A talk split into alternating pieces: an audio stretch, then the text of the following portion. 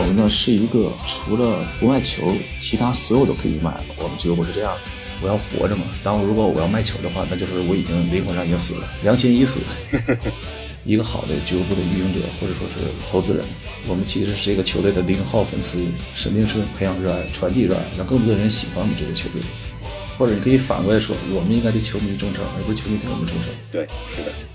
成绩永远是个零和的游戏。对，你的成绩好，一定有人成绩差。那如果你赶上你支持的球队成绩一直差，怎么办？那就让他死嘛，这肯定不可以是这样的。但是，商业这个可不是零和的，是大家互惠的。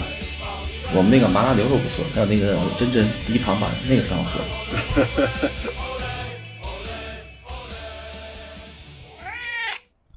大家好，这里是橘猫看球。今天呢，终于是有一期有嘉宾的节目了啊！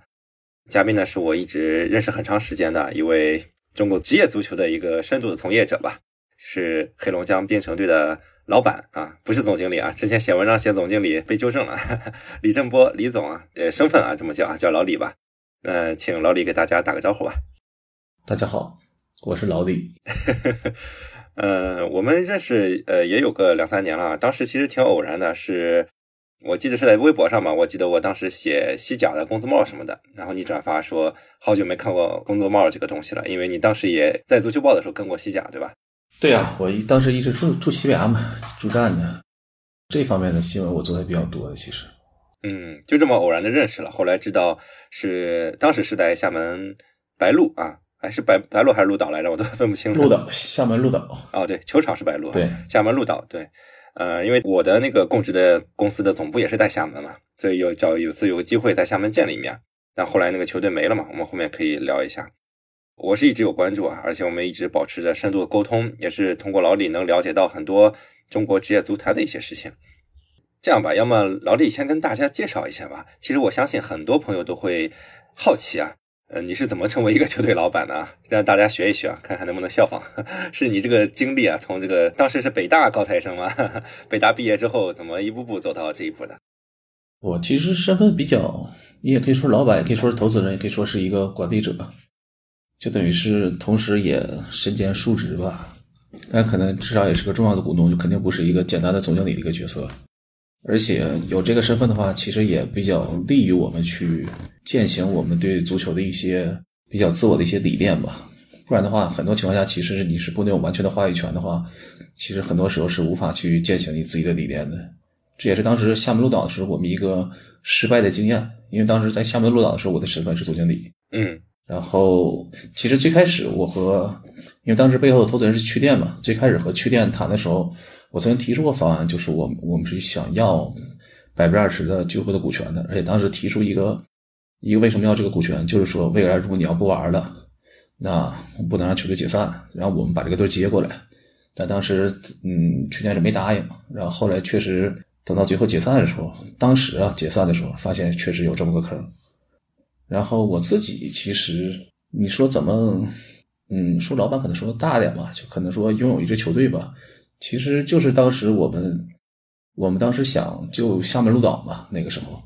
因为大概应该在二零二一年的联赛的后半程，其实我们当时已经知道我们投资方区店是不准备再投资了的，因为当时所有的集团的动作都是在逐渐撤资，甚至包括当时提出一些很，嗯，很离奇的一些想法吧，就是逐渐去压低成本，但是在这个过程中呢，我是。一方面为了保住球队，也得配合他们去做一些压低成本的一些事。然后我自己当时提了很多，就是说用比较严苛的方式来把这成本来控制到极低的情况。然后在这过程中，因为我也做好这个准备，就是随时可能他们要彻底退出的时候，我这边要拉着新的投资人或者新的股东来把这个球队给收下来。当时是有这个计划，而且我也谈了几个投资人。其实这些投资人都是我身边的一些朋友。但是呢，到最后的时候，是因为，嗯，去店那边他们和我谈判的人呢，他给出了比较苛刻的一个条件，就是最后没能达成。然后又又需要冒比较大的风险，所以最后我们就没能收下这个球队。但是因为我们当时已经是箭在弦上了，就说大家已经所有人啊就已经被我点起这个热情了。后来我们说，那既然有这个经验，而且当时准备好要进入这个市场了，那要不要在市场上看看有没有其他的球队可以收的？然后我们当时大概看了几个队伍，当时认为最合适的应该是黑龙江冰城。然后也正好赶上黑龙江冰城当时那个原来的资方就任和熙，他们是在准备去准备离场，因为是准备想交给体育局托管。然后那个时候我们介入，就是整个的谈判过程是非常快的。我记得当时从我去尽调，就一个简单的尽调，然后大概做一下整个做一个审计的工作，基本上可能也就七到十天吧，差不多就完成了。哇！然后这边合同也做得很快，但是在这过程中，我们有一个项目的一个资方退出了。后来就弄成了有点像我们几个，我们自己开玩笑说是我们几个屌丝吧，我们就成为这个球队的实际控制人和老板了。当然说是这么说啊，就是背后我们几个资方还是挺有实力的。之前在呃鹿岛，其实鹿岛那个球队挺可惜的，因为当时我们知道那个球队已经是中性名了，而且有一个非常漂亮的队徽以及非常漂亮的配色，嗯，是挺可惜。因为我当时也略知一点啊，当时也是老李跟我讲过，只能说老李尽力了啊。然后再往前的话。之前是做过足球报的记者，然后后面是经纪人。对，做足球报记者，然后做经纪人，因为当时有些资源。其实之前还做过 FA 啊，就是当时最早赶上一四一五一六年的时候，那个时候，嗯，市场热钱比较多，然后互联网加足球、金融加足球这些热的概念，就是当时有很多，嗯，A 股上市公司，包括咱们一些国内一些资方，他们。开始就是都在考虑去投进入足球这个市场，然后去投资一些足球的一些项目。然后我当时是帮国内一家企业给他们做那个财务顾问。哦，这个还跟金融稍微搭在边了，跟我主业啊。其实我不知道我这么形容合不合适啊，因为呃，我觉得老李可能少有的这种以体育为就是自己主业的这么一个投资人吧。因为我们都知道，大部分中国足球的投资人，要么是房地产老板呀，或者国企的，或者是。这个那的，他背后都有一个自己干的其他的一个产业，或者说是实体产业也好，或者其他的产业也好。但是呢，老李可能就呃比较专注在，一直专注在足球这上面。好处就是说，咱们知道经营俱乐部它是一个很独立的事情，而且这个在国外其实也很多嘛。但是呢，我我的前东家啊，也是一个 只是体育的人啊，但他就很不靠谱。所以，呃，我想问的就是说，你你做足球这个东西，这个钱从哪来呀？我们背后，因为是这样，你可以理解，我们是一个团队，我们是一个整体。我们背后的几个资方，其实我们主要核心团队是大概四到五人吧。一开始是四个人，后来逐渐的是我们扩展，有更多的一些身边的朋友也加入到我们。现在我们开玩笑说，说我们的那个股东啊，可能一桌都坐不下了。当然也都是身边一些喜欢足球的人介入。这里边可能我是。很纯粹的，就是一直在这个行业内，也一直在做这件事情。但是我们身边一些就是其他的一些股东和其他一些资方，他们有自己各自的业务，有的是有的是主业做投资的，有的是做房地产的，有的还有做一些做那个电商的，跨境电商的，反正很多行业都有。然后我自己的话，其实反而是这个身份让他们对我是很信任。为什么？因为我自己。一方面是管理者，一方面我也是投资人，这样的话肯定有一些不必要的费用，我是肯定不会让它发生的嘛。这样的话可以让我们能省下很多运营的成本。就举个简单的例子，我们一直我为什么一直主张希望我们的联赛可以开放外援名额？因为可能对于大多数球队而言，可能外援或者球迷而言，他们很理解外援是不是就更多的是一些大牌啊，或者说是一些高投入的一些标的。但是对于我们而言，外援其实相当于是让我们这个球队或者让我们整个这个联赛更有竞争力的鲶鱼，因为我们选的外援，一方面没有什么代理人介入，就相对而言就是他没有额外的一些成本；再一个，本身性价比都是极高的，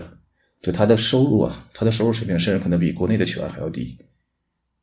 所以这样的话反而可以让我们球队更有生命力，更具有一定的竞争力。对，这也是拜您之前对行业非常了解，包括也做过经济，所以就能够省去中间商这一层了。那确实可能到最后真的能挑到一些成本很低但实力很强的球员。其实我这么理解，其实你你这更像的，像现在很多美国的一些投资人做的事儿，就是其实你自己可能呃不是一个什么产业的富商，但是自己有这个管理能力，然后就攒一个局，攒了很多投资人过来去买一个欧洲的俱乐部，或者是北美自己的体育俱乐部，这种其实挺常见的，挺先进、挺时髦的。说那冰城是一个中性名嘛？我觉得也挺巧的，因为之前鹿岛是中性名，然后冰城也是个天生中性名。当然，现在已经是中性名时代了，也不用说考虑去平衡投资人的利益，去在名字上或者在哪里去 挂一些这些东西了。呃，我知道在刚接手一两年左右的时候，你当时一度考虑过是不是黑龙江这边不太适合球队发展，是吧？你是说异地是不是啊？对对对，是这样的，就是说，因为我们自己作为投资人和运营者，我们肯定要更多要考虑俱乐部的一个生存问题。我每天做的事情都在想，怎么能让这个球队能活下去，这是我们一个最基本的一个方式。然后我们对外也说过，我们运营的思路是什么呢？就是我们呢是一个除了不卖球，我们肯定不会卖球，其他所有都可以卖。我们俱乐部是这样的。为啥说不肯定不能卖球？因为当你一个球俱乐部，我要活着嘛。当如果我要卖球的话，那就是我已经灵魂上已经死了，嗯，良心已死。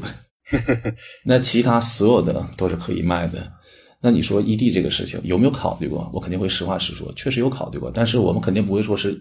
就是直接干脆的一走了之，而是肯定会综合衡量不同的选择。比如说，如果确实有人，因为我们之前有次直播的时候也跟我们球迷聊过，比如说啊，有人开出一个很高的一个天价，是上亿的，或者说什么几个亿，那给了足够多的钱，让我们可以把球队卖给他们搬走。然后我们可以回到黑龙江再重新组一个队，你说有没有这个可能？一开始呢，我们确实考虑过，后来呢，逐渐的也会，因为毕竟我们跟球队有感情了嘛，而且我们也一直在运做市场嘛，所以我们其实不会考虑。现在反而让我们去做这个选择，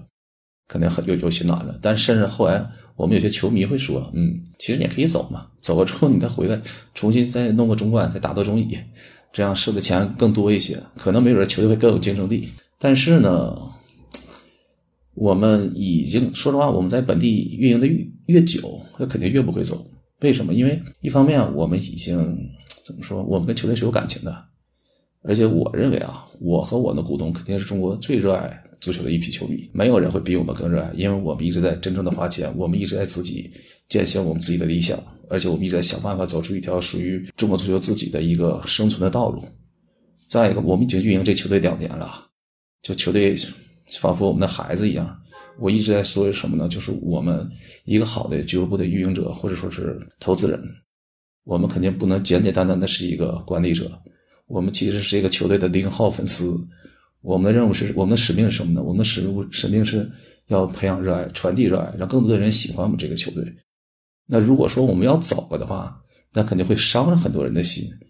所以至少呢，现在我们肯定没有说，我们肯定不会考虑要走了。再一个的话，我们 怎么说呢？我们已经和这支球队、和这个城市、和哈尔滨这城市，通过这两年多的时间，已经很紧密的捆绑在一起了。除非有一天涉及到是完全生死的问题，不然的话，我们根本就不会走的。咱说句心里话，我虽然没有呃像老李这样深度经营，但是我是能够换位思考的。呃，那些搬迁的球队啊，如果不是到一些很万不得已的情况下，你比如说当地。就是给不了任何支持，就真的生存很困难了。其实都不会想说去搬迁，毕竟你经营一个地方都是有感情的。这个东西是这样的，异地这个是这样的，包括最近有几支已经搬的队伍，还有之前差点搬的队伍。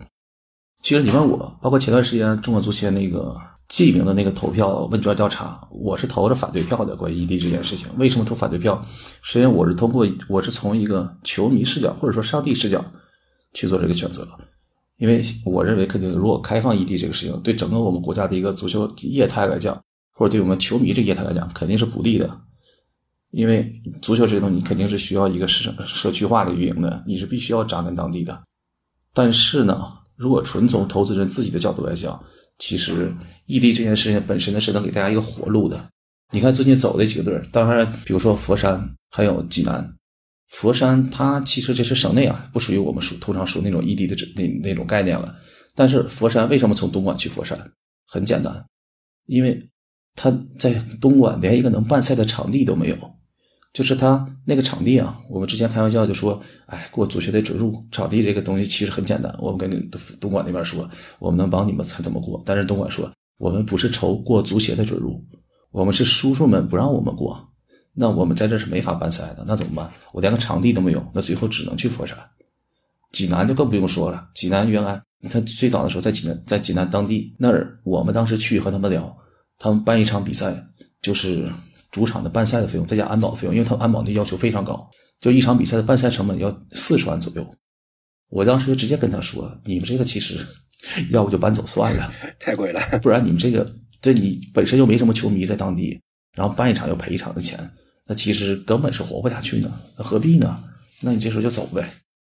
还有一个就是丹东嘛，丹东也是，丹东自己他是做青训起来的球队，然后他一开始其实他的青训还是做的不错的。”后来是逐渐打到了职业的，打到职业之后，在丹东本地他也是没有球场。那去年是去葫芦岛办赛的，今年一开始传出于坤可能跟他们有可能是有交易什么，但我们先不说这个，事实上是我存在啊。但是如果说我当时给丹东我们聊，就是如果有可能的话，那肯定是要搬走比较好。为什么？他他没有办赛的任何条件，当地又没什么球迷，那你这种你要让他活怎么办？那只能走啊。他和我们不一样，我们是已经有球迷、有市场基础了，是是这个道理。但是你现在已经经营了呃两年之后啊，是有了一些基础了。但是如果我们回到两年前的话，或者说回到一年前，就当时可能刚疫情刚结束，好久我没跟球迷见了，那一会儿啊，我应该也有很多人吐槽过，说冰城的呃鹿岛属性很强啊，不知道。你们是如何去做到从零开始赢得球迷的这种像现在一样啊？现在我们都知道，如果大家关注的话，尤其看了那个《解锁之旅》那期节目的话，会知道现在冰城球迷啊这种关系啊是非常良性的。但是这个过程是怎么来的？因为我相信疫情刚结束那会儿，又包括当时传出有考虑搬迁这个敏感话题的时候，肯定球迷当中是没有什么可以说信任感是趋近于零的。但我们是怎么做到这个从零到一的过程中？多沟通。确实多沟通，这个其实当时是在夏目鹿岛时的一个，嗯，一个失败的经验吧。因为当时在夏目鹿岛的时候就很有意思。我们当时是最早的时候是定了一个宣传的策略，是想多做一些，嗯，市场化的一些运作。但是当时因为我们背后的资方认为，在打中冠的阶段，你如果说投入很大，然后成绩不理想的话，可能有点挂不住面儿所以我们一开始是完全非常非常低调的运作的，就基本是对外不发声的。但这个过程中导致发生很多可能有些球迷对俱乐部的一些运作，他们会有一些误会，然后有一些误会同时呢，就会有一些自己的一些想法、自己的理解。那最后很有很很有可能你会发现，哎，怎么好多人在黑你？当然这是，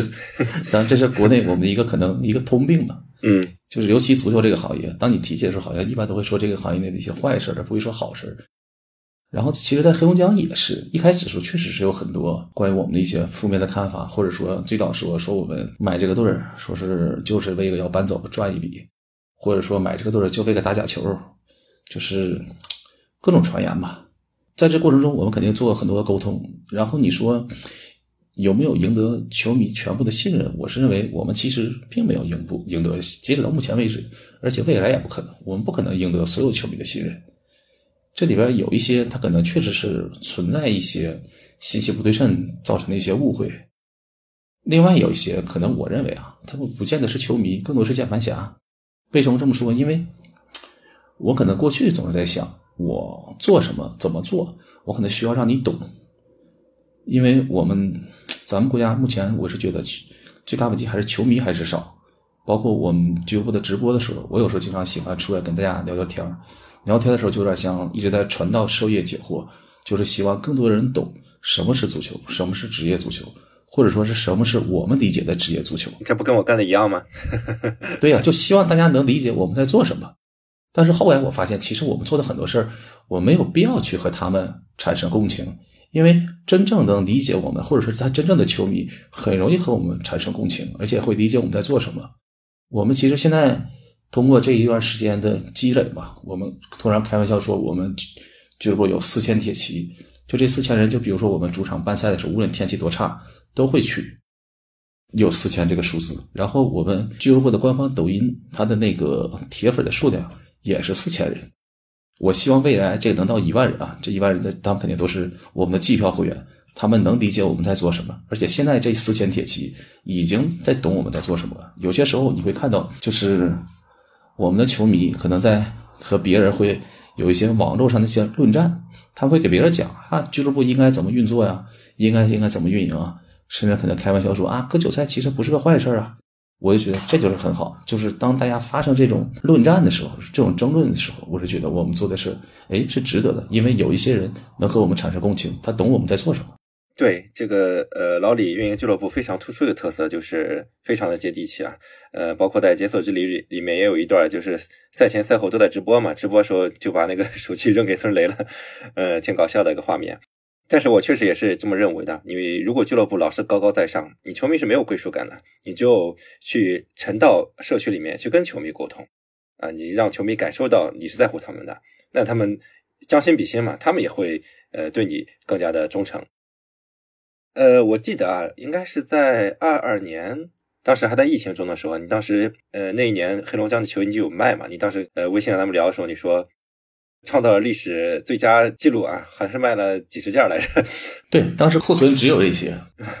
对，我当时我说呢，这个历史记录真的，当时当然也很真实了。那我们都知道中国球迷对正版球衣的这个消费力如何。那么今年怎么样？今年我听说卖爆了呀。我们去年卖爆了，对我们去年前前后后应该一共订了接近两千件吧。就是现在库存剩的其实并不多。我们中间如果说中间产能，就是我们当时赞助商爸爸产能跟得上的话，应该能卖得更好。哦，你说赞赞助商爸爸，我就想起你今年换了赞助商之后，还专门发了一个感谢卡尔美的一个呃声明吧，我觉得还真的挺用心的。还好吧，就属于常规操作吧，应该。呃，当时还有一些趣事，我记得在球衣里面，比如说那个中间那个非常漂亮的黑龙江那三个字是主教练贾指导设计的吧？这个其实是因为我们去年年初的时候谈了一个休闲广告的赞助商，本来是已经基本都确定好，但是。对方在临时赛季开始之前最后变卦了，然后等于是我们胸前又要裸奔，然后在这种情况下没有办法说那胸前也不能一直裸奔的。然后我当时说，要不我们就印点东西，就比如说印个像 I love 纽约什么类似这样的，就是 I love 呃龙江或者 I love 什么尔滨啊什么类似这样的。因为我们自己有一个小的群，我和我们总经理李小尹，还有和那个贾导说这个想法，然后贾导说他正好他有个朋友也是做设计的，然后他把那改了一下。他提了一个大概的一个想法，他的朋友设计师来帮他实现了，然后做出来之后还我们觉得哎，确实效果非常不错，挺好看的。可能就是因为这个小的一个设计，本来其实是一个无奈的一个备案的选择，但是就因为这个小的设计，一下导致去年整个的球衣其实销量还不错。包括今年我们其实换了赛克之后，也是开始有一些，嗯，不仅仅是球衣吧，其他的一些品类，包括我们一些现在正在准备上的羽绒服啊、马甲什么的，上面也会印这个，也会印这个图案。这个图案很有可能未来会很长一段时间都会伴随我们。尤其这次尔滨、哈尔滨这次旅游这种冰雪季这种大爆，我是觉得我们没准还能蹭上点热度嘛。对，有时候其实经营足球就是很简单的，就是这么一个改变。你说。呃，球衣嘛，呃，卡尔美已经给你设计好了，没什么能改变，唯一能改变就是胸前这几个字儿。但是你就是用心的把它设计好了之后，别人就会买账。那我们中超里面好多球队，那就是随便摆几个呃黑体的啊某些球队啊，黑体的队名，那你说这算个什么事儿？呃，当然那种球队也不卖球衣啊。这个真的是从职业性上来讲的话，可能很多中超俱乐部啊，比我们冰城都是差远了。还有一个有趣的事儿就是。好像卖到最后，把那个球员的卖球衣都给卖了，还是怎么回事？那是去年啊，前年的时候，前年当时最早的时候，因为当时我们是拿那个卡尔美的那个库存，就是一共没有多少，我们把那些库存，因为当时俱乐部一上来，我们这几年其实一直处在一个很缺现金的状态，当时也是为了俱乐部日常运营，我们去快速变现，就开始在当时在抖音上去卖那个我们那比赛服嘛，就是球员版的球衣嘛。当然，当时也卖的就是也超预期了，卖的挺好的。然后后来就是导致市场上买不到我们球衣了。然后卡尔美又不能说为个几件来零星去生产，然后导致我们在二转的时候引援，会发现我们自己也没有球衣了。所以到后来我们的好多新来的队员，他只有一件球衣，主客场各有一件。然后最后我们自己一是把我们自己平时我们工作人员穿的衣服全拿出来放回到球队。等于是多个一些库存，再一个可能是到市场上，我们自己到闲鱼上去收，也没有办法吧，只能说我们自己再买回来，买到最后自己都没了。哎，那关于球衣，我其实还有个问题啊，就是不知道我们正常的一个跟赞助商的模式是什么样子的。我们有可能有些球迷知道，耐克那边好像是有个什么订货什么的要订一千件、两千件还是几千件来着，算是俱乐部先给买断了这些货，然后再出去卖，可能卖出来那个收入是归俱乐部的。我不知道，呃，正常来说是一个什么样的模式？比如说卖一件球衣，俱乐部能挣多少钱？不同的赞助商和不同的是不一样的。卡尔美我是很清楚，卡尔美一开始说的是必须至少生产两千件可以开可以那个开版制作。后来我们是知道，因为去年我卖的比较多，发他发雕，后来是跟我说他这个底是一千二百件，一千二百件可以制版。最早的时候，我们记得在二二年的时候，我们当时曾经给卡尔美提过一个建议，就是说能不能你开一次版，我们找几个不同的可能热量比较大的队，比如说，嗯，当时在中甲的，就是有一定球迷基础的南通。然后南京还有谁来着？反正我们一共找了四个队儿。当时说啊，还有青岛海牛，当时海牛在中那个中甲的嘛。嗯。然后我们说，我们这个四个队一起，这样的话你开两千件，我们每个都是五百件。但是后来也没执行。然后去年我们是知道一千二百家就可以开板可以做。然后我们现在跟赛克的合作是对方有一个现金赞助，但是现金赞助之外呢，是我们要有一个 KPI 销售任务。我们要完成这个对赌，等于是，所以说我们现在肯定是希望今年能尽量的多卖球衣，包括所有那些服装类的周边，这肯定是要有一定的风险。但是因为赛克有一点比较好，就是它不用我们担，就是一些压库存的风险，而且它的产能是能跟得上的，它就是可以几件也可以很快的下订单生产，这样的话可能对于我们这种小球队还是比较友好的。所以我们也想试一试，就是如果说把我们这整个这产能完全释放的情况下。到底今年能卖出多少件？哎，说实话，一两千件这个数量，我觉得绝大多数中超俱乐部是做不到的，真的，可能也就是什么国安申花什么这个几个球质比较好的会能卖得出来。我觉得只要用心，应该可以，或者设计上稍微有点，应该是没问题的。包括其实有些时候，比如说我们去年还有一次是做了一次，呃，为了纪念任江龙，因为当时任江龙意外过世，我们当时做了一次，就给他。做捐赠义卖，对，做一次义卖。那次义卖就是，其实当时定价定的比较低，落场版的球衣，一共是拿出了四十四件，就其中有两件拿出来是作为收藏啊，直接赠给他家人了。然后四十四件很快就卖完了，每件是定价好像是五百五十五吧，因为这江龙是五号嘛，就是这是完全落场版的球衣。所以我们也想，就是今年是不是有可能，我们每场比赛球衣做点花出来，做做点特殊的，嗯，这样的话可能。把落场版也拿出来试试水。对，其实还是刚刚说的嘛，还是在于你呃有没有用心去想法子嘛。你不想法子，这个东西钱不会自己钻你兜里来，球迷也不会自己来支持你。你用用心了，那你就有更多的方法了。有没有？因为我们看国外的球队啊，什么发布新球衣的时候都会搞很多宣传物料什么，但是在中超来说。就蛮少的嘛，呃，去年还是前年，我看到你们有找女呃漂亮女生，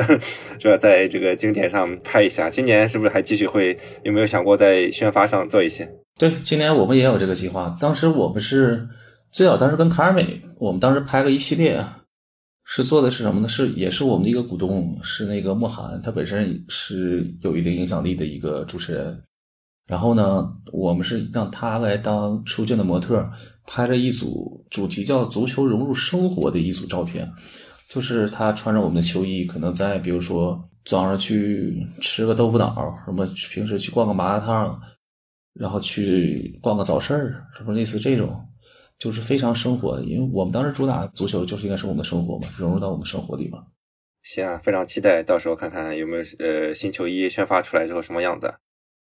除了球衣之外的话。还有搞过很多事，哎，其实这个也不算搞事了，就是我相信很多朋友都会惊讶啊，就说我们既然是第，我不知道这个贾指导是不是第一个非职业经历上来的做到中甲级以上的一个教练员，显然不是啊，啊，不是吗？但是我们这个贾导其实是很学院派的一个感觉，因为他也是在国外读的教练证嘛，然后也之前也在微博上经常发表自己的见解啊。当时你怎么想到会是用这么一个教练？其实当时。我们有三个选择，那个时候就是当时是不得不得已换帅嘛，因为我们其实我是一个不喜欢换主教练的老板，就是我们的球迷有些时候有一个错误的认知是什么呢？就是认为球队成绩好坏完全跟主教练有关，但是这其实是错误的，他可能是可以是第一责任人，但这个第一责任人是因为他是通常就该背锅的，就是一个球队的成绩好是因为我这个整个俱乐部从上到下运作的好，包括很多后勤保障给他做的很到位。然后我那个整个的投入啊这些，包括工资这块一直没一直没有欠薪，然后奖金给的很到位，这样的话其实能让我们球队本身就让队员在比赛里边很投入。然后如果当球队成绩不好的时候，那肯定是我们肯定比如俱乐部相关的一些工作其实没有做好，那他是作为主教练有些时候首当其冲的，他是作为第一责任人。但是呢，对于我而言，如果说这个时候我们要先把主教练给扔出去，那你其实是因为你要选择一个你能信过的主教练，其实不是那么容易的，尤其在中国足球这样特殊的一个大环境里边。所以我是愿意跟教练能长时间的、相对长时间捆绑到一起的。只不过就是可能我们会承担一些更多的一些压力嘛。但是其实你可能只要把那几个。可能只是在成绩不好的时候，你总去和他一起把那个难关度过就可以。但是我们当时换帅是不得已，是因为我们当时的主教练他当时有点自我放弃了，自我放弃那状态是很可怕的，所以我们决定换帅。然后当时我们有三个选择，一个选择是可能为个保级，选择一个老江湖那种，嗯，再一就是有两个比较年轻的，有一个是职业球员出身的，还有就是小贾呃贾导。那当时为什么选择贾导？就是因为我我们认为啊，我们选择教练啊还是尽量的要让他可以始终维持初心，能足够热爱，这是很重要的。就是贾导有一点是很重要的，你包括他看他微博里边和球迷去讨论呢，包括他做很多事情，就是他自己对这项运动是足够热爱的，他对这项运动可以投入到很投入很多的热情，这是很重要的。然后我们其实有很多我们原来圈内的一些可能，比如说原来那些职业球员，或者说一些老教练，他们可能更多把这项运动或者当成一个叫谋生的工具吧。嗯，那这两点其实还是有区别的。非常含蓄的点出了一个问题吧，我相信大家听完之后懂的都懂啊。关于对主教练的支持，这个在那个片儿里面，因为那个片儿选的时机挺好的，也把这个细节给点出来了。就当时好像是一段时间不胜吧，当时那场比赛，然后比赛结束的时候，球迷。也很沮丧了，也有零星的声音喊下课。但是我记得当时喊话的一个球迷就说：“我知道你可能心里也不痛快，我们也有想很多话想说，但是我们今天都不说，就让大家自己去消化。”又喊下课。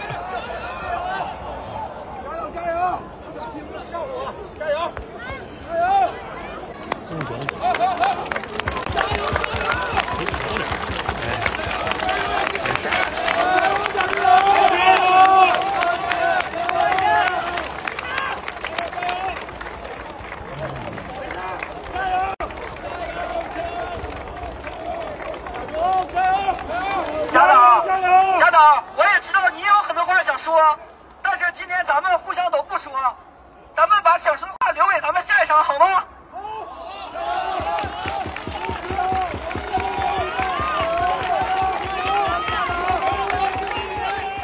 不是，那个不是，那个是个谬传。喊话那个人呢，是我们射门的，就是射门是哈尔滨最最有影响力的一个球迷组织，他也是我们南看台的球迷组织。然后呢，那天为什么喊那那个喊那句话呢？其实是因为我们呢，我们在每场比赛每个主场结束之后呢，有一个很有仪式感的一件事儿。就是我们会围着圈去谢场，从东看台最最靠本从东北一侧开始绕一圈儿到射门那边，然后最后在射门那边，他的射门的领喊会讲一段话，和我们等于是和球队有一段对话。但是呢，这件事情后来变成什么呢？后来变成就是因为我们不是只有射门一个球迷组织，我们球员走到每一处就是有球迷组织聚集的地方，可能大家都会来喊话。然后喊话呢，也不是说像原来可能就是简单的鼓励或怎样，会越说越长，就是导致我们 我们到最后的时候，有些时候可能比赛之后你会发现，如果你去过我们现场，会发现就特别滑稽，但但也很温馨那个画面，就是几个呃知名的一些球星，他们可能因为我会带着他们挨个去给他们往下扔一些球衣啊，扔一些纪念品下来，挨个去签名，然后再扔回去，然后在每个地方去喊话，很有可能这整个这一圈下来需要。半个多小时，甚至都快到一个小时了，就是就是球员在这么长时间，尤其当时天气又比较冷了，就这么长一段时间，这样其实很容易感冒的。然后在那那场比赛之前呢，我我是我们和社媒一起开会，也不算开会吧，就我们就是聚餐，我们去聊。当然不是我们主动提的，是社门他们自己说的，是说觉得嘿，现在这个喊话这件事儿啊，感觉有点变味儿了，就是 大家一定要收掉局才能走，收掉局才能走。后来社社门他们自己和我们说说，要李总这样，我们从这一轮开始啊，我们就尽量咱们就我们开始就不说了，因为天气也冷啊，因为我们在是在哈尔滨那时候天夜场嘛，所以就说他们就说我们就不说了，咱们就是尽量的，咱就是让这过程就简化了。我当时觉得有点遗憾。因为这个本来是我就是从这从从整个从我们是传到全国的，后来你发现好像全国各地好像大家都会做这个事情，但是我们自己先叫停了。所以他当时为什么说那个话，就是因为他其实因为当时好像是三连败吧，应该是他其实有话想说的，嗯，但是他就没他没说，但他没说不是因为就可能大家想的或者传的那些原因，而就是因为赛前已经大家交代好了，我们取消了这个环节，我们不喊话了。啊，我当时以为他可能体体会到大家心情都不好，那大家就自己酝酿着吧。啊，原来还有这么一个故事，所以这又是一个其实球迷和球队之间互相体谅的一个例子嘛，真的是挺令人羡慕的一个呃球迷和球队的关系吧。我认为应该是这样的状态，就包括你刚才说说，就是说我们是不是要有赢得球迷的信任，然后说哈尔滨的球迷是不是对我们怎么能让他们对我们更忠更忠诚？其实我认为球迷和球队之间的关系肯定不是忠诚这种。等简单的去解释的，我们更多的应该是那种朋友或者说家人那种感觉吧，不应该是忠诚。对，说忠诚的话，总有一种感觉，你像是个人对国家的工程，对单位的工程，有那么一种从属或者高低的关系。但是陪伴的话，其实就是很平等的一种关系。对，或者你可以反过来说，我们应该对球迷忠诚，而不是球迷对我们忠诚。对，是的。呃，刚刚说了好多都是 to C 端的东西啊，那不知道就是这两年你经营下来，感觉 to B 这一块儿。在黑龙江那边，或者说你们的 to B 是不是面向全国，还是怎么样？会觉得这一块有遇到什么困难，或者说自己有什么新的发现，什么一类这种东西？to B 确实是 to B，我们做的更多还是确实在全国多做一些。因为一方面我们本身的股东资源，我们本身股东这边关系比较好的，一般都是在南方。然后我们找的一些投资啊或者赞助商这些，其实更多还是本身他喜欢这项运动，他有些时候他其实是不计回报的。就拿我们其中一个股东的话说，就是他二二年那次，二二年有一次在现场看球，我们是和石家庄功夫打的，就是挺激烈的。但是第九十分钟，那整整体比赛我们踢的挺好，但第九十分钟我们被人绝杀了。本来以为这比赛挺遗憾的，结果后来九十三分五十八秒吧，就绝平了。然后我们几个就他也在现场，我们就特别兴奋嘛。然后赛后我俩吃饭，他就跟我说：“哎呀，这一年投个二三百万。”就是看这一场球就值了，然后我们所有找的一些赞助啊，包括投资，其实更多还是嗯在南方，这其实是挺尴尬的一件事包括二二年的时候，我们当时去谈了一个牛肉企业，是黑龙江本地的牛肉企业，但人家平时不在哈尔滨，人家平时在泉州、晋江那儿，人家平时在那边。就我们这边找的一个中间人，他是那个叫牛肉协会的会长，人家平时就 base 在那儿的。然后我们真正要在哈尔滨本地的谈的一些，可能一方面确实有一些传言导致的，比如说认为是不是这个队可能要搬走啊，他们也在观望。再一个，确实整个东北经济形势不好，更多的咱们其实我们在谈的赞助商或潜在的赞助商，其实他们是很少能拿出现金的。但是我们其实也早就转变了这种姿态吧，我们其实跟他们合作更多是让他们以一些实物来合作，比如说我们有我们啤酒赞助商，他们就。生产我们的联名啤酒，然后我们卖了去换钱，然后我们的那个运动饮料的赞助商也是给我们的直接拿运动饮料，我们去帮他卖，其实等于是帮他带货了。然后我们的还还有一些什么类似像牙医牙科诊所，牙科诊所那个赞助也是，他们给我们更多是比如说洗牙啊或者一些代金券啊，类似这些的服务。然后我们还有一个就是 牙医的主场，我们有个主场那个抽奖。我们一直以为我没太关注过，因为就是比赛的时候我的事儿比较多，所以也没太关注过这个抽奖这个事儿。直到后来，都赛季结束后有一段时间，我才知道我们那个抽奖，它那个一等奖。是一颗假牙，就 是应该是那种种植牙或者是那个牙冠什么的，是一。但我们开票说一颗假牙，所以说你来主场看黑龙江冰城的比赛，你应该看不到假球，但你有可能得到一颗假牙。但说说说回我们的赞助，就是就是说，我们其实现在如果在北方的话，就是更多还是食物以物之物这种，或者以服务置换，更多是这种。但是反而是在南方更好谈一些，南方会我们去年。去年和前年那些主要赞助商都在南方，包括今年在谈的有一个是，今年在谈的一个主要在海南。其实我觉得也也给大家一个启示，就是你刚开始做起步做商务的时候，可能就是这么一个循序渐进的过程吧。因为呃，可当然可能南方经济好，条件好，可能更容易拉到一些现金的赞助。但是你刚开始的话，我相信谁都不会，除非特别热爱足球啊，谁都不会特别的呃放心的一下就给你一把现金。可能大家就是从一开始，比如说实物的一些合作呀，甚至仅仅是联名啊，这种一点点的让大家看到，哎。我原来我我花钱在这上面，或者花物在这上面是能看到效果的，那这个东西自然而然就赚起来了。最关键的最关键，其实还是你要去脚踏实地开始。你不开始，你就想说我我上来，你像现在很多中超球队可以冠名了，我说我我我这个冠名权我要一千万两千万，那这不扯淡吗？这 你都没有证明过自己的价值，你怎么让人家掏这个钱呢？对，那是不可能的，那是不可能的。你说，包括现在你说开放冠名之后，中甲、中乙这些，像你说的，像什么一千万这种，我是说，如果说能冠名到五百万以上，就完全不考虑你那个是不是股东大概的关系什么的，在这种情况下，能卖到这个价的只有两个队，我估计，一个陕西，一个广州，只有他们俩，其他人都做不到。哎，那正好聊到这儿了，那不知道你们对冠名权以及胸前广告现在看的怎么样？我们都在正常推进呢，正常，我们一是冠名这边。在谈有三家潜在可能的嘛，但是最后能不能实际能不能拍确定还是不确定嘛。再一个就是胸前这边谈的也有个三到五家，嗯，反正今年应该整体肯定比去年好，尤其是这一次哈尔滨这次整个冬季文旅这一块，等于是算给整个不仅哈尔滨吧，整个东北打了一场翻身仗吧，我是觉得，嗯，包括现在我们出去再谈赞助什么，就感觉更有底气了。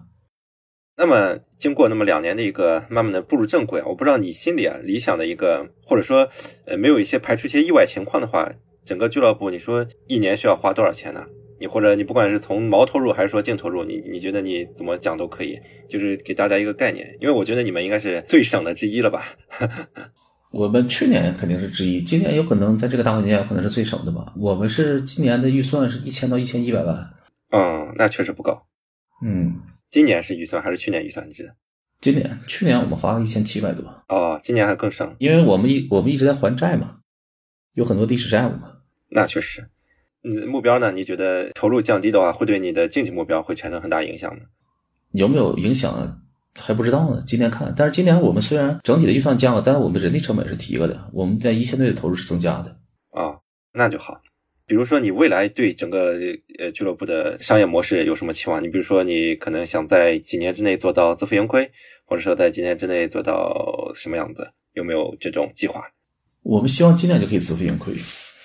短期目标，我们是希望今年可以自可以能达到盈亏平衡。中长期目标就是我们一直强调，我们希望我们能有一万个机票会员。嗯，我们从来没有在成绩上有任何的一些硬性的指标。我，但是我们会希望我们能有一万个机票会员，有可能成绩好，比如说我们中超了，会很快能让我们实现能达成这目标，因为毕竟你看中超的人肯定会多嘛。但是我们的目标是一万个机票会员，而不是冲超。这也是非常真实的一个正常的俱乐部的一个姿态。你说我们现在很多俱乐部上来，我说我我我就必须要夺冠，我就必须要升超，就冲甲冲冲什么的，这个反而是本末倒置了。因为你正常来说，应该是你俱乐部先好好的活着。然后，如果你说大家球员发掘的好呀，然后再去追求更高的成绩，大家可能这个东西搞反了。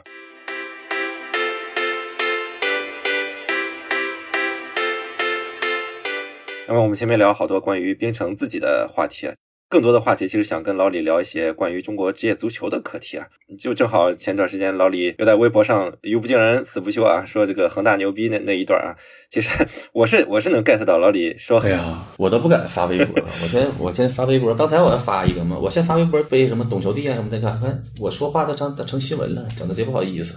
以后发文得注意点。是的，我不知道现在这些 这些那个平台这没新闻。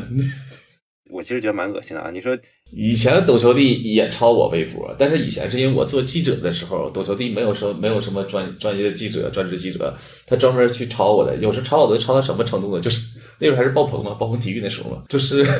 比如说我发一个图，什么比如说卡瓦尼在发布会上怎么怎么地啊，卡瓦尼出席发布会，然后他把我的微博吧给截就截去了，也是发一个说卡瓦尼出席发布会，但是呢，他把这个截图。就是因为我有时候就谁的那上面一般有个水印嘛，都不注意嘛，有个水印就把我那个就李志博那他给截掉，就那三个字儿。然 后我就说，我这个图它也是我从我们官网上拿下来的，你就直接从官网上截一下，或者说你在我这拿就能，就无所谓，他就这么截新闻。当然现在就变成那啥了，不是这么结果新闻了，变成我说话成新闻了。我是觉得以前你你你转一些记者的这个消息啊，这个正常。你说某某某记者报了个什么事儿啊，你你转过来。你现在是个人观点，你要转。你说甚至是记者啊，或者说老板自己说个什么话，你也要搬过来自己去做一个新闻。我是觉得这个自媒体时代像搞成这样也是挺烦的，这搞得是挺烦的。这个这个东西成一种成成一个双刃剑了。一方面，其实我有这种表达的欲望，为什么？因为我希望更多人能理解我们在做什么。而且我认为，当然这个东西没有可能很难说谁是对是错的吧。但是我肯定希望更多的人能践行我们的理念，能按照我们的想法去理解职业足球，职业理解足球。但是呢，因为网民嘛，乌合之众嘛，就一群他们可能本身他是一个降智的群体或者失智的群体，然后呢，他看到你就他可能无法理解。就是他都是以管窥豹的，然后他可能只看到你的一句话或一个点，会把你这人给定性的，然后他就直接站队了。这是我们国内这个网络环境非常，当然这全世界的网络环境都这样，是特别可怕的一件事。就是他我们的人不懂得怎么说呢？不懂得就事论事。就是可能一个人没有人是绝对的坏人或绝对的好人，但是有些人他有有些观点是对的，有些观点是错的，或者你理解是错的。但你不可能说这个人说的所有的话，你都啪。就可能某一次他说一句话，虽然是实话，但是他刺痛了你。那之后他说的每一句话，他们都会很极端的说：“哎，这个人说的肯定是错的，这人肯定是个傻逼。”哎，别提了，我这为了给你澄清，在我们球迷群那里，我都最后我都被骂了，人家说你你老替人说话，你是不是贱？是是神是吧？我是觉得怎么说呢？两方面吧，第一就是也也解释过了，那解释过你不听呢，也也理解吧。但是我是觉得，嗯。哪怕你不喜欢这个人，但是他说的一些话，你能不能够客观的去对待？咱们就说恒大那条微博后来删掉了，是吧？我没删，我估计可能是被因为因为说那个删嘛，可能是不是球迷认为说他哦举报了 删？对我估计可能是被举报了。然后因为我自己能看到嘛，那天有朋友问我说你是把那删了？我说不可能，我啥时候干这事儿啊？然后我就给他发，就转过去了。他说转转也他看不着。那我说那可能被人举报，那啥了，被夹了啊。嗯，我觉得以你性格，应该是不会在乎这种事儿的。那，对我肯定没删。对，其实呢，当时去好好理解啊。当然，说实话，你你在一小段话里面，可能用语有时候会有夸张什么的，别人也 get 不到。但我是了解你的，我是能够理解。其实你所说他们的做的好的地方，是在于广州队在断了血之后，他们自救的这一系列。是真的做得很好，对，你就单说恒大这件事情，其实也是一个很明确，就是包括我为什么有时候提到恒大的时候，我会说的感觉很激进、很很极端一点，或者你看起来比较极端，是因为有很多反对恒大的一些人的观点，他可能是更极端的。我也是个俗人，就是你面对一些极端的说法的时候，我不会说苦口婆心去给他解释，的我用一种也同样用极端的方式去表达。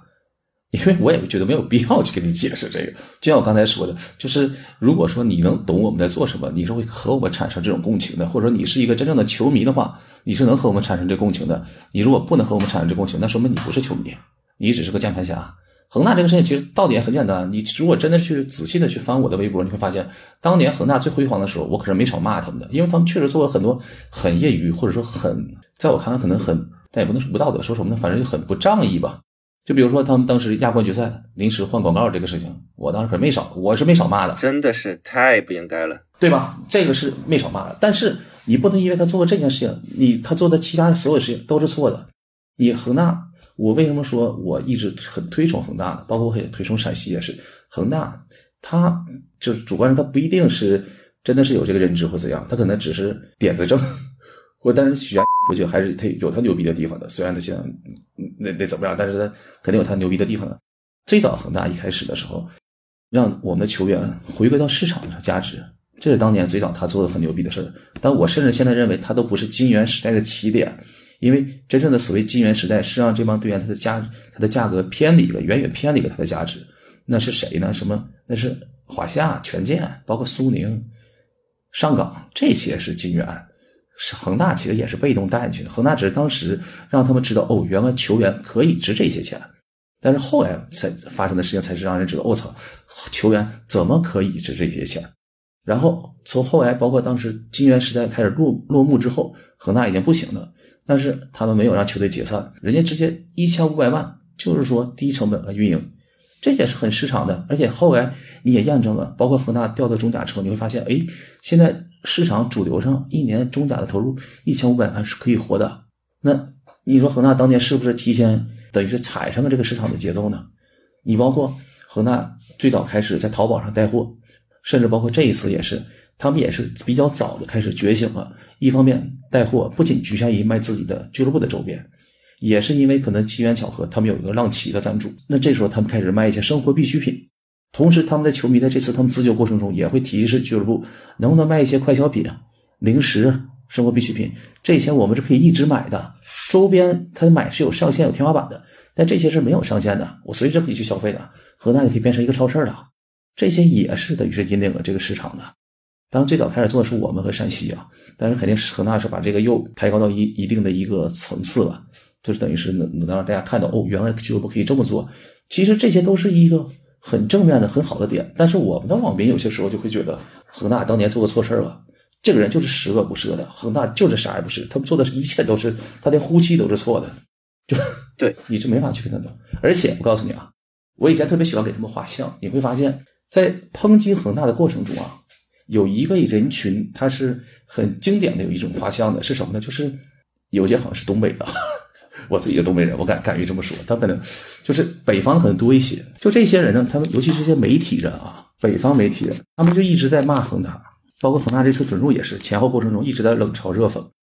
然后这些人，你去，比如说你在微博上，你会看到某几个人一直这样。你仔细去看他的微博，会发现很有意思的一个现象，他们同时也在骂什么假赌黑呀，就是为赌球不好怎么地的。但是同时，这帮人一定是你看看是不是开开自己的自己的那种私人的群，去做一些所谓竞彩或者博彩的推荐，然后做一些引导。这就是我们的网友，这是我们的媒体。呃，就是我是觉得，不管媒体也好啊，网友也好，就你去就事论事，真的是我觉得是在这个当代社会非常难做到的一件事，是一个稀缺的品质。就像我，我其实我我坦白说啊，我是一个，因为我做财务的嘛，我算是你可以说我是比较反恒大的。但是你跟恒大当时啊做过的什么事情，包括他后来欠债什么的，和他现在他经营上，他包括他求生的时候表现出来的这种求生欲，这个是不矛盾的。所以我觉得我完全可以。对一个人、对一个俱乐部、对一个现象，正反两面同时去理理解、包容的，但是好像很多人 是做不到。这我有点偏了。刚有聊到那个陕西嘛，正好我们就想聊聊聊这个现象嘛。因为今年有了这个算是引号带打引号的会员制吧，我不知道你觉得这个东西，而且你觉得这个东西是否纯粹，或者说你觉得这个东西是否可复制呢？陕西的球迷也是经常来我们这儿很极端的。会员制其实我之前大概写过，我包括之前曾经有一次直播是跟我们球迷提过，说可能过完准入有一段时间可能空下的话，我可以详细的解读一下关于会员制，因为咱们的球迷还是怎么说呢？包括媒体也是，他们对会员制还是嗯没有这个认知或者理解是很片面的，他们可能对于会员制认知就是认为是不是就是会员制就是一定是皇马巴萨就是特别牛逼，当然他们可能不知道其实会员制在西班牙已经是个。被淘汰的制度了，对他其实是被淘汰了，只剩这么几家俱乐部用，是这么一个结果。对呀，上个世纪九十年代嘛，当时很多俱乐部就已经难以为继，最后不得不私有化或者搞股份制，最后留下的只有巴萨、皇马、奥萨斯纳、比尔巴鄂嘛。然后国内的话，其实我也不看好，或者说具体说就是不看好巴萨、皇马，就是西班牙式的那种股东或者合伙人制的会员制。一方面，法律法规上的限制实际上我们是不可能实现的；另外一方面，就是说它。你是不是真正的会员制？选举权和被选举权是非常关键的。但是，就我们刚才说的，就是群众是乌合之众。如果我们在我们的直播时候曾经提过这个事情，如果说我们真的完全开放选举权和被反被选举权，那很有可能啊会选出的是一个非理性的管理者，或者他的理念是非理性的。就比如说我们现在俱乐部，我们俱乐部目前的状态是一直在苟活的，因为我们认为，或者我们的客观现实就是，我们只有苟活才能一直活下去。但是这个时候，如果说我们也搞会员制啊，我们要搞一次大选，我们要选一个新的俱乐部主席，有一个，比如说某个会员零零五号，他说：“我认为李振博他们这么苟活是不对的，我们俱乐部一定要争口气，我们要给黑龙江争光，我们要明今年冲超，明年亚冠。”那很有可能大家是选他的，那最后他上去之后，拿着我们的会费啪啪一顿花，然后欠了一屁股债，后面怎么办？拉波尔塔现在不就是吗？对呀，这是很可怕的一件事啊！包括当年那些会员制怎么死的，都是这样的。但是啊，这是我之前的一个观点。但是后来呢，我也是跟陕西那边一直在聊，包括陕西背后那个张威张总，我们也是大概聊一些。嗯，就是我肯定是不认可国内能做这种真正意义的会员制的，但是我认为我们是可以通过季票会员或者积分消费会员这些来拉近。其实做这些无非是让球迷和俱乐部之间的距之间的距离拉近嘛。我们是通可以通过这些，能让我们的距离拉得足够近，能让他们真正体会到那种就是有那种当家做主的感觉。包括陕西现在，我一直觉得做的其实还是。至少他的每次尝试，我觉得是都挺有趣的。而且陕西现在也上积分会员了，我一直在关注这块儿。而且我是跟陕西，就是他这个他这套商业逻辑背后那公司也蛮体魄，跟他们现在也在合作。我们是想的是怎么能把这个就是积分会员这这这块，能把这个再做的更细化一些。我是我是很看好这一块的。然后陕西他们，包括有些时候 陕西球迷他们跟我互动也挺有意思的。就很多时候在我们直播间是不是很友好的互动的？但是呢，我越看到他们这种不友好互动，我就觉得，哎，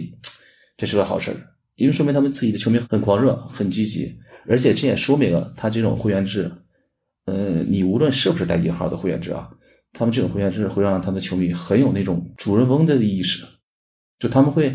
有些时候可能跟我们的球迷和我们慈善铁骑一样，他们也会主动去和其他那些俱乐部的球迷去传道授业，也会讲 会员制的好。其实这是个好事儿，反正大家就一起摸石头过河嘛。对，但是最根本啊，包括我跟陕西球迷之前直播，还包括我跟陕西就是俱乐部官方，我们也都聊过，就他们没有意识到一点：陕西能活，而且陕西呢活得很好，包括未来很看好陕西。他们能有如今这个成功，不是什么会员制决定的，那是因为他们的球迷和市场，他们的球迷足够疯狂，他们市场足够好。然后整个现在俱乐部重生之后，他们很重视市场，这是最核心的。这是市场决定，不是制度决定的。我们当时有次直播，我还开玩笑说，陕西它这么好，不是因为会员制，你让陕西这个市场，它搞个君主立宪制，一样搞很好。对，是的，我也是觉得，其实你是不是会员制，它只是一种形式，它的里子其实是你俱乐部能不能跟球迷形成一个紧密的连接。其实像说会员制，那说好处很多，对吧？当然是球迷更有主人翁精神了。你以前可能很多不是非会员制的球迷，可能会觉得，就包括我们无论是国内球迷啊，还是欧洲球迷啊，都会说：“哎呀，我这个俱乐部，你你个老板投钱啊，投钱。那你是会员制的话，你这个俱乐部是自己的，你知道大家能干多少，能干什么。”就陕西球迷这点特别好，就是我会看到他们，就很多地方都会看到。你就比如你说的啊，老板投钱投钱，陕西球迷会会会到外边会说啥？买我们的锅巴，买我们的锅巴，我们锅巴特别好吃。那锅巴是挺好吃的，但是这就就这感觉就跟以前我们的就是国内俱乐部的状状态完全是不一样的。这其实非常好的一个现象。是的，呃，但是呢，我也会有点担心，就是当这个会员制拔到一个很高的程度之后啊，会不会有一些负面效果？也比如说，就是之前你也聊嘛，你跟球迷会非常亲密的去进行交流，但我有时候会害怕这种过度的亲密会不会影响到俱乐部的决策？就其实也是你刚刚说的，就是俱乐部的运营还是要通过一种一种非常理性的精英化的治理，而非是一个群体的这种狂热性的。所以，嗯，其实挺好的，有人探索总是好事儿嘛。而且我觉得，呃，你看像现在比较成熟的市场，你看无论西班牙、英格兰、德国、意大利，其实他们是各种形态都有的，可能主流还是私有制公司。但是中间也会偶有一些会员制的俱乐部，大家百花齐放嘛，可能在这里面去寻找一个适合自己这个俱乐部的形式。那最关键的，其实我是觉得，你看英格兰它的足球传统是最深厚的嘛，那他们大多数其实也是私有制俱乐部嘛。关键还是你去把球迷当做自己的上帝，这个是最重要的内核吧，可以说是。对，包括我是认为，咱们国家还是市场是会足够大的，所以说我是认为未来就真正意义会员制，我还是说应该是不现实的，但是。还是我比较看好的，一是机票会员，二是积分消费会员，而且这几个结合到一起，其实你说是不是会员制有那么重要？肯定也没那么重要。就是或者说简单点说，每个俱乐部都应该很看重自己的会员，但是我们未来咱们国家肯定是有很多有俱乐部有自己的会员的，但是我们不会有很多的会员制俱乐部，这是最关键的。对，之前应该我也有跟你提过一个观点，就是我觉得二零二三年啊，虽然可能大家都说，哎呀，疫情刚结束啊，什么假赌黑啊。足协的这所有这些负面新闻，可能会觉得中国足球一塌糊涂。但是从我或者说我们这种观察职业足球的人来讲的话，我其实看到更多的是希望。因为你想，当年金元时代的时候，没有人去想过怎么去精细化的去运作，哎呀，什么让球迷来买球衣啊，开发一些商品啊，甚至包括球市。很多东西你其实，在二三年是能够看到一些一些很好的迹象的。那比如说，球迷感觉憋了几年之后，突然发现，哎，在现场看球是这么的开心，就一度是有一波非常好的一个球势。然后我也看到很多很多俱乐部以前是不卖一些、不开发一些周边的，现在都有在开发周边了。可能有的步调快一点，有的可能只是慢一点，但大家多多少少都开始做了。可能未来我觉得，可能球衣啊、售卖什么的，肯定这个东西都会慢慢的有的。其实对我来讲的话，二零二三年其实更像一个中国真正的职业足球的元年。我不知道你身在其中有没有同感？我们其实有同样的一个看法，我们也都是认为，就是过去两年肯定是这个股已经是已经是探到最低谷了。包括现在，其实我们有很多我们自己的渠道是可以能让球队，就是我们的收入其实更多元化了。包括你刚才说，就是几个不同。就也是我们会看，我们一直在研究其他每个各个俱乐部他们都在做什么，包括陕西这边的会员制，我们一直在研究，包括陕西这边带货的选品，我们也在研究，因为我们能看到陕西奶些他的那个球迷基础比我们大嘛，差不多能是我们的几倍甚至十倍，但是我们通过他们能看到，比如说哪些卖的好，那我们也来卖这些，对吧？然后你像廊坊，廊坊现在他们也在，他们应该用那个也是野野蛮体魄那个系统，廊坊也也是要上会员了。然后包括像那个辽宁他们，辽宁不也说要，但但那有有点扯淡啊，就是会员制和股份制结合，他他们应该没搞清楚这个会员制和股份制这俩是完全冲突的嘛？但至少他们也在考虑，很重视会员这一块嘛。包括之前看，比如像佛山，就当时在东莞的时候，接触他们，他们有个队员是一个演员，一个是出演过哪些就那种。广东那边的电视剧，他也喜欢踢球，他这是个职业球员也是啊。然后呢，就是他来做主持，他们每周四会出一个叫《疯狂星期四》的一个视频，就跟球员做很多挑战，跟球迷互动。我觉得这也挺有意思的。反正就是每个球队都有自己的一些亮点，我们大家互相也，我们自己有我们自己的一些群，也都经常在沟通。反正就是大家都在用自己的方式摸石头过河，而且很有可能有些时候可能最后发现我们自己成了石头，但是。你搞足球嘛，你就要有这个觉悟嘛，你肯定得做好了当石头的准备啊。虽然我是一个这个所谓的豪门俱乐部的球迷啊，但说实话，我更羡慕这种真的跟球迷打成一片的俱乐部。因为对我来讲，你说看国内足球，你你是看水平吗？也不是。你说拿冠军吗？谁能一直拿冠军呢？其实更多的就是看的一种归属感，因为这个球队确实是我的家乡球队，确实跟我是有连结的。这其实才是本土球迷去支持本土足球的一个根源。这无论是英国呀，还是欧洲，还是南美啊，还是北美，所有地方都是这个样子的。道理就是这样子的。哎，你这个逻辑应该给那谁，给我帮那几个记者给他们讲讲，他们还挺能在成绩为本的。背地都给你吐槽过了。这确实是，就是说，是我们肯定，尤其是一方面俱乐部的经营者，我们肯定做的一切的决定都不能说以成绩为基础。然后联赛的管理者更是，我们不可能说是。通过联赛去决定一个球队的生死，再一个就是我们球迷有这样的认知，为什么？因为成绩，竞技体育而言，成绩永远是个零和的游戏。对，你的成绩好，一定有人成绩差。那如果你赶上你支持的球队成绩一直差，怎么办？那就让他死吗？这肯定不可以是这样了。我们只能说，成绩这个事情，它肯定是零和的。那我们在成绩上肯定有时候好，有时候坏，甚至有可能是有人一直好，有人一直坏。但是可能没准通过这个，我们可以把商业这块做大。商业这个是可不是零和的，是大家互惠的。嗯，就举个最简单的例子，我们和陕西，当然陕西现在没上来啊。我们我们跟陕西以前叫中甲国家德比。那其实你说这两个队儿，陕西解散的时候，就是陕西长安竞技解散的时候，我是最痛，我是最伤心的一个。为什么？我可以很直白的说，我少个每个赛季少个那么一场主场赚门票的机会啊。对吧？我在场上两支球队打来打去，把人互相打趴下了，可以。但是在这场下，在场外，这个是很很关键的。还有包括很多有一些可能有一些球迷，他们还在比如说在恒大解不解散之前，在骂恒大这件事情，他们就没有想过恒大在这个联赛就多了一个招牌。也是拿我们队为例子，我们队去年主场票房最好的一场球就是对恒大，现场实际观赛人数两万七千人。那你说我们希不希望恒大能活下去？肯定希望他能活下去。今天我看看到你，哎，是不是今天新发的微博呀？我忘记我在哪看到了。就是说，今年其实感受到在足球投资市场里面也有回暖，是吧？对，也有人来询价。那你你真的是有在认真的考虑这个多俱乐部模式吗？我们确实考虑过要在日本或者东欧会高一些，啊啊，因为我们之前大概研究过，我们想可能在日本也比较适合我们这套逻辑，因为在日本那边，它好像勾四还是勾五以上，应该就是开放外援嘛，可以有六个外援吧，应该是。啊然后那几个叫什么推广国什么国，就是什么越南、柬埔寨、嗯印尼这些，啊啊，这不都不占名额嘛？嗯就这些地方，其实比如说我们用一些性价比比较高的外援，在日本联赛逐渐往上打，其实应该是有机会的。挺好。我觉得这个吃足球的人嘛，虽然咱们可能其他产业上没有那么多的钱，但我们真的是对足球本身、对体育本身是有深刻的思考的。我觉得现在我们在这个环境里面，越是需要这种声音，真的是要把老一套那种思维完全的要革新一下了。所以也也是我自己节目或者自己写文章一直在做的事情吧。其实挺有意思的，包括以后可以，咱们可以约一些其他的，比如说包括你未来，你说最近要结合一些热点的话，要不要跟恒大那边聊聊，甚至可能未来要不要跟陕西那边聊一聊？其实大家一起碰撞出一些火花，其实挺有意义的。对，没错，我我是觉得中国人，当然现慢慢慢会好嘛，就是真的去深入探讨职业足球的很少了，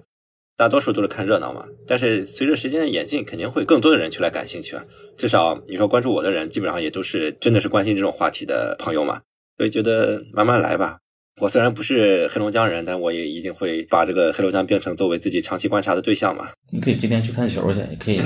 买个套票支持一下啊。呃，好，非常感谢老李今天的一个多小时啊，聊了这么多，分享了这么多。呃，其实很早就想跟你做节目了，但是之前咱们刚认识那会儿，你就去从球说起讲过在厦门的故事了。那后来我就想说，等你来黑龙江之后再讲黑龙江版的故事。那么今天终于找到这个机会了，呃，真的是知无不言啊，非常感谢。嗯、不知道老李还有什么想对外传达的什么观点吗？还有没有？没啥观点了，有啥可以去微博上看去啊。顺便推推销一下微博啊，微博名我到时候直接写进去吧，就不用再介绍了。关注黑龙江冰城抖音可以，黑龙江冰城足球俱乐部抖音。对，也可以也是一个很好的观察窗口嘛。对我们那个麻辣牛肉不错，还有那个真真低糖版的那个挺好喝的。好，好，好，非常感谢，非常感谢。那今天我们就聊到这儿吧。好的，拜拜。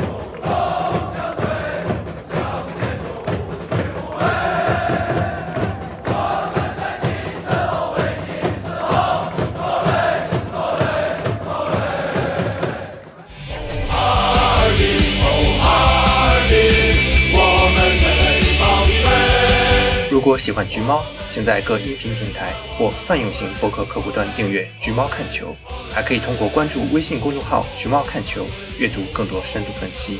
同时，可以在公众号回复“听友群”获取入群方式，大家一起探讨关于足球财经的话题，共同提高。我们下期再见。我们